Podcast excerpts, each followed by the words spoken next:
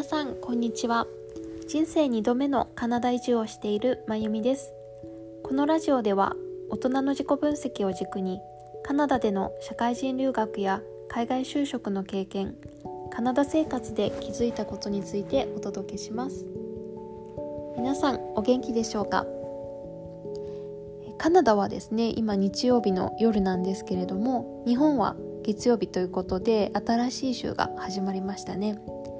皆さん週末はゆっくりできましたか？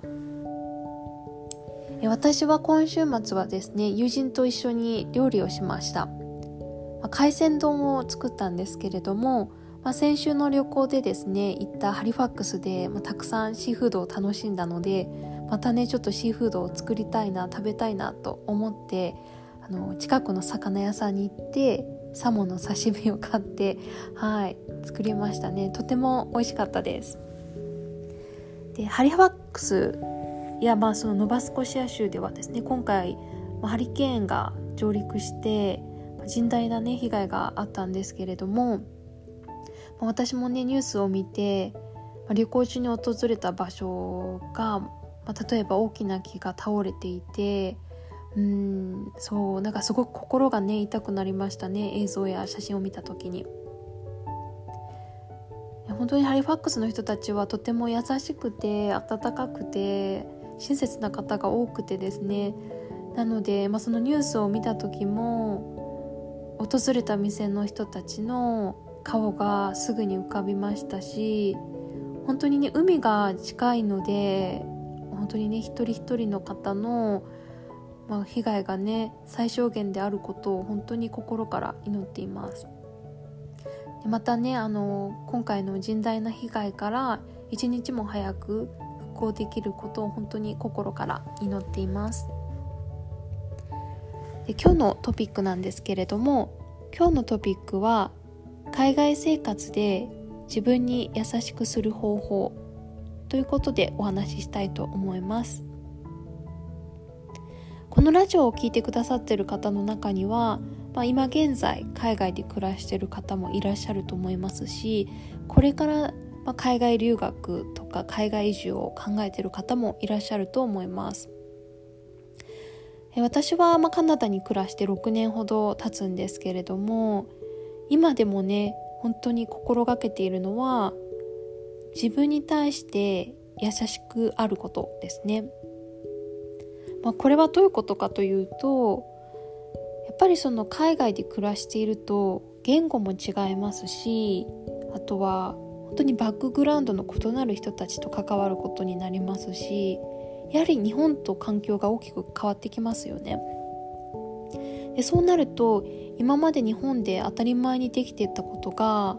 海外に来た途端急にできなくなることってたくさんあります。まあ、例えば私の場合だとそうですねカナダに来て最初は語学学校に行って行っていたんですけれども、まあ、最初の1週間とか2週間ぐらいはまず周りが何を言ってるか全然わからなかったんですよ。うん、びっくりしましたね。うん、日本人だとまあ中学校と高校で最低6年間はね英語を勉強してるはずなのに海外にポツンと入った瞬間にですねあの何を言ってるか全くわからないというびっくりしますよね。そういったこともありましたし例えば学校の外で言うとそうですねあのある日図書館に来たい時があったので、まあ、図書館に行くまでの道のりを人に聞いたんですね。図書館って英語でライブラリーですけどそのライブラリーの発音が伝わらなくてそうそうそれもねびっくりしましたあれ？ライブラリーも伝わらないの？まあそれは私のね発音の問題だったんですけれども、まあ、そういったこともありましたしあとはまあカナダでね就職をする時もやっぱりそのすぐには仕事は簡単に見つからなかったのでもうたくさん応募しましたね。カナダで私は今まで2回就職活動をしているんですけれども1回目の就職活動の時は本当に100社以上はあの履歴書を提出しましたね。でそれ以前は日本で6年半会社員として働いてた経験あるんですけれどもその経験がもう本当にね全く評価されてないんじゃないかっていう風に感じるぐらいちょっとあの時は絶望しましたがうんまあなんとかねあの仕事をゲットしてカナダでねこうやってキャリアを築いているんですけれども、うんま、もちろん今でもねあのありますよいろいろそういう、まあ、自分がこううまくできてないなって思うような時はたくさんあります。でそういった時に自分に対して減点方式で接してしまうとちょっと大変じゃないかなって思いますね。うん、減点方式って例えばうんその語学学校に行ってた時に周りの英語が聞き取れない。あ私はダメなんだ。じゃあマイナス10点とか図書館に行きたいから図書館への道のりを聞く時にそのライブラリーの発音が伝わらない。マイナス5点とか。日本で働いてた経験があるけどカナダで仕事がなかなか見つからないマイナス20点とかってそのマイナス方式で考えてしまうとあの本当に苦しくなってしまうと思うんですね。でそういった時に私がね今でも心がけているのはできなくて当たり前できてる自分をたくさん褒めてあげるっていうことです。まあ、これね一見すると自分を甘やかしてるんじゃないかって思われてしまうかもしれないんですけどでも皆さん考えてほしいのが今までずっと日本で暮らしてきて日本語で生活してきてっていう人たちが、ね、ある日突然海外に行って言語も全く違うで文化も違うで育った環境も全く違う人たちに囲まれて暮らすってなった時にそれまで日本で当たり前にできていたことができなくなるのって当然だと思いませんか？うん。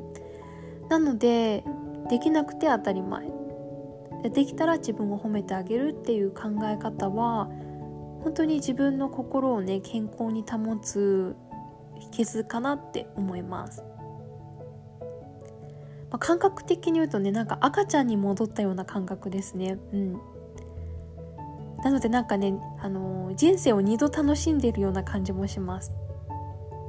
日本で生まれて育ってまたカナダでね赤ちゃんになってこうゼロから自分の生活基盤を整えて新しいものを学んで吸収してっていうのは人生2度楽しんでる2倍楽しんでるような感覚にもなりますね。うん。なので、まあ、繰り返しにはなるんですけどできない自分を責めるとかできない自分に落ち込むのではなくてできてる自分。まあね、本当にさあの小さなことでもいいのでできた自分をもう120%褒めてあげるっていうのがとてもいいんじゃないかなって思います。はい。それでは今日のラジオは以上になります。皆さん良い1週間をお過ごしください。それでは。